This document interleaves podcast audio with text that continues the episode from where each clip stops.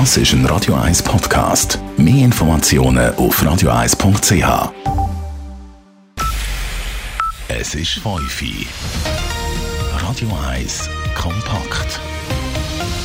Die Kurve wird flacher, trotz Ausreißern nach oben. Das BAG, das Bundesamt für Gesundheit, zeigt sich über diese Entwicklung in der Schweiz vorsichtig optimistisch. Und die Lehrabschlussprüfungen finden auch angesichts des grassierenden Coronavirus statt, allerdings leicht abgespeckt.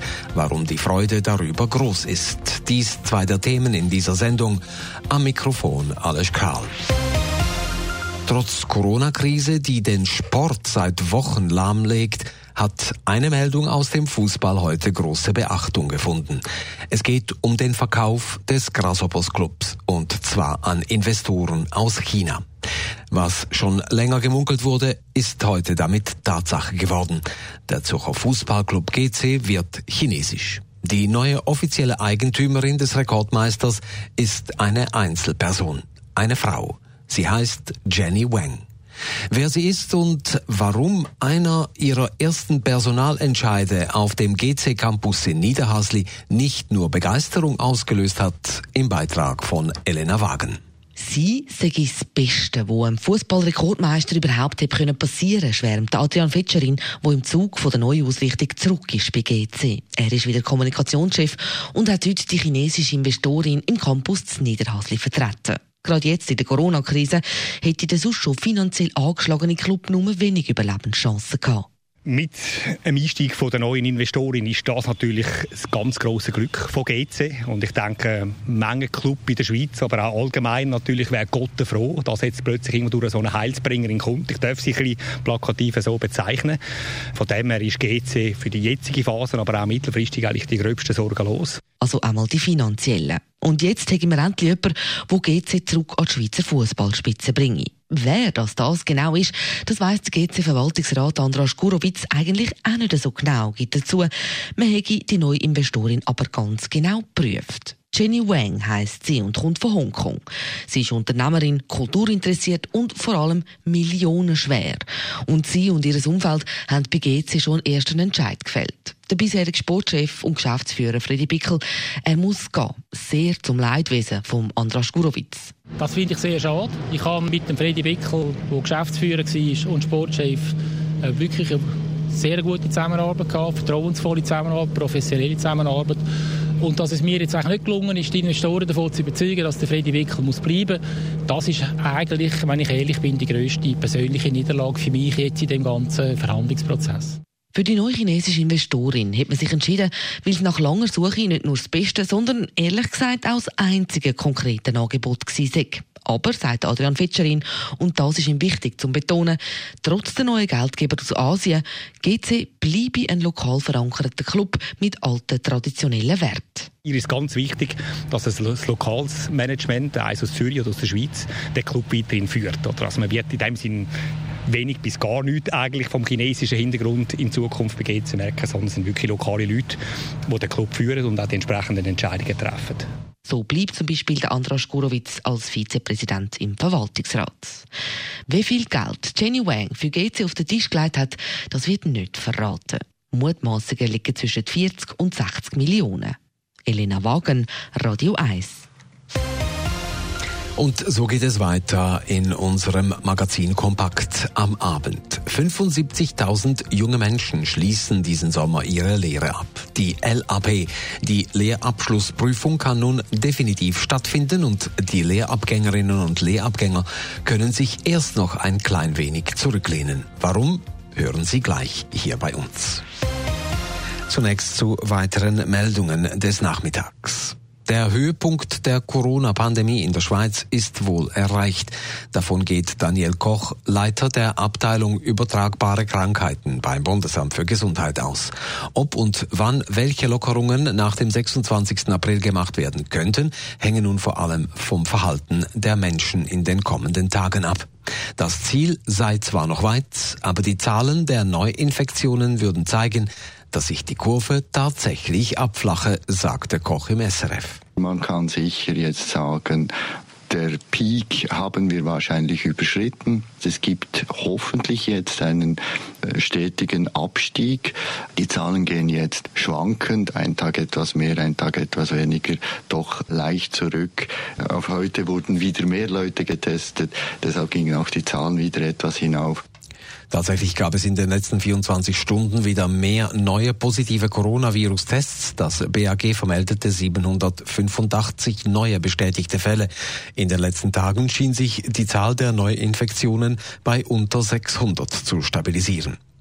Im Kanton Zürich nahm die Zahl der positiven Tests leicht auf knapp 2900 zu. Die Zahl der wegen Covid-19 hospitalisierten Personen nahm auf 165 dagegen leicht ab. Auch die Anzahl Patienten, die künstlich beatmet werden müssten, ist ganz leicht rückläufig. Die Gewerkschaft Syndicom begrüßt die Risikoprämie für Postangestellte in der Corona-Krise als wichtiges Zeichen der Wertschätzung. Postangestellte, die an der Front arbeiten oder sonst einer enormen Last ausgesetzt sind, erhalten mit dem Aprillohn 500 Franken zusätzlich. Damit setzt die Post einen Teil einer Syndicom-Petition um, die von tausenden Pöstlerinnen und Pöstlern unterzeichnet worden war.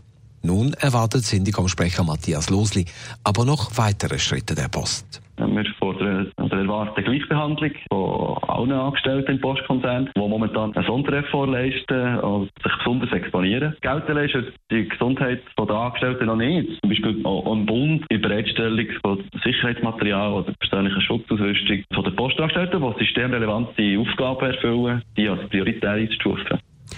Außerdem wünscht sich Losli von der Corona-Prämie der Post Signalwirkung für andere Unternehmen, so dass diese die Mitarbeitenden für den enormen Einsatz in der Krisensituation entsprechend entschädigen.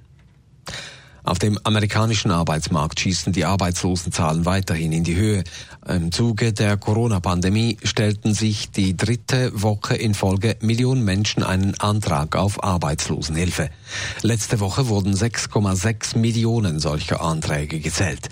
Dies teilte das US-Arbeitsministerium mit. Einzelheiten von unserer Korrespondentin Tina Eck in Washington. Die Arbeitslosenzahlen in den USA sind astronomisch. Mehr als 16 Millionen innerhalb der letzten drei Wochen. Aber auch hier gibt es eine Dunkelziffer, weil die Behörden mit dem Bearbeiten und Registrieren der Anträge nicht hinterherkommen. Die reale Zahl der Menschen, die ihren Job verloren haben, dürfte also noch höher sein. Mit der Arbeitsstelle verlieren die Leute auch ihre Krankenversicherung. Viele haben keinerlei Rücklagen und leben von einer Gehaltszahlung zur nächsten. Mieten und Hypotheken, Rechnungen und Lebensmittel können nicht mehr bezahlt werden. Das soziale Netz hier hier ist dünn bzw. nicht existent. Tina Eck, USA. Die praktischen Lehrabschlussprüfungen im Sommer dürfen trotz der Corona-Krise stattfinden. Diesen, dieser Entscheid fiel heute an einem außerordentlichen nationalen Spitzentreffen der Berufsbildung in Bern. Somit kann den rund 75.000 Lehrabgängerinnen und Lehrabgängern der Berufsabschluss ermöglicht werden. Die theoretische Abschlussprüfung wird nicht durchgeführt. Dort werden die Erfahrungsnoten ins Zeugnis aufgenommen. Nadine Cantoni mit den Einzelheiten. Das sind ganz ein guter und vor allem wichtigen Entscheid, sagt der Präsident vom Dachverband für die Arbeitnehmer Travail Suisse, Adrian Wüttrich. Wir von Travail Suisse sind mit dem Entscheid zufrieden. Berufsbildung in der Schweiz Berufsbildungen, die eben nicht nur theoretisch sind, sondern insbesondere praktisch. Und die praktischen Prüfungen sind sehr wichtig, damit die Jugendlichen mit gestärkter Motivation und äh, grossem Selbstvertrauen auf den Arbeitsmarkt können gehen können. Weil sie wissen, jawohl, ich habe die Prüfung können, erfolgreich bestehen und auf der anderen Seite, bei den Arbeitgebern, ist man zufrieden, dass die praktischen Lehrabschlussprüfungen stattfinden können. Zum Beispiel beim Schweizerischen Gewerbeverband. Das ist unglaublich wichtig, auch für die Zukunft der Jungen, so der Verbandsdirektor Hans-Ulrich Bigler.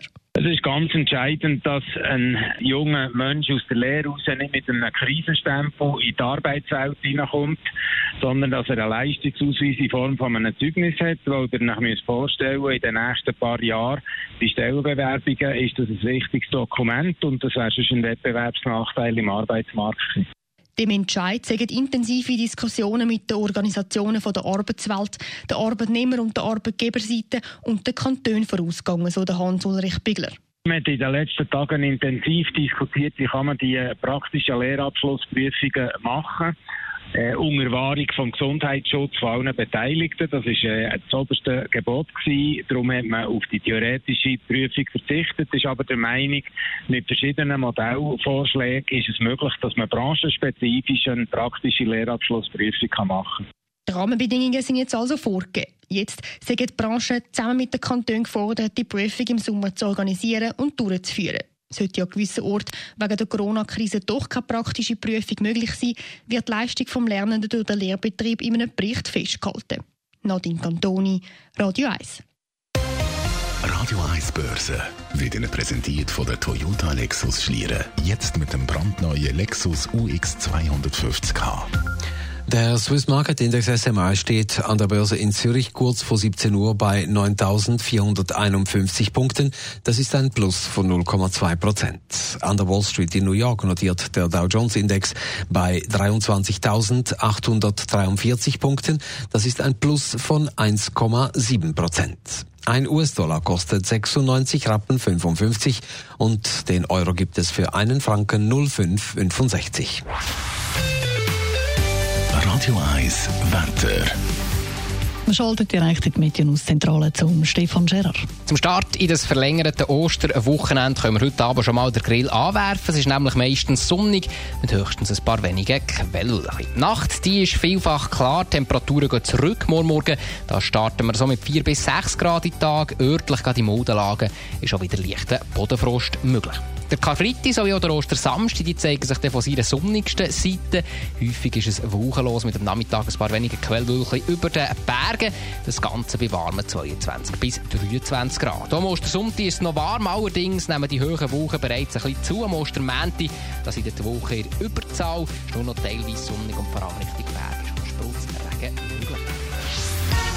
Radio 1 Verkehr wird Ihnen präsentiert von der Mehrbank. Das ist ein Radio 1 Podcast. Mehr Informationen auf radio1.ch.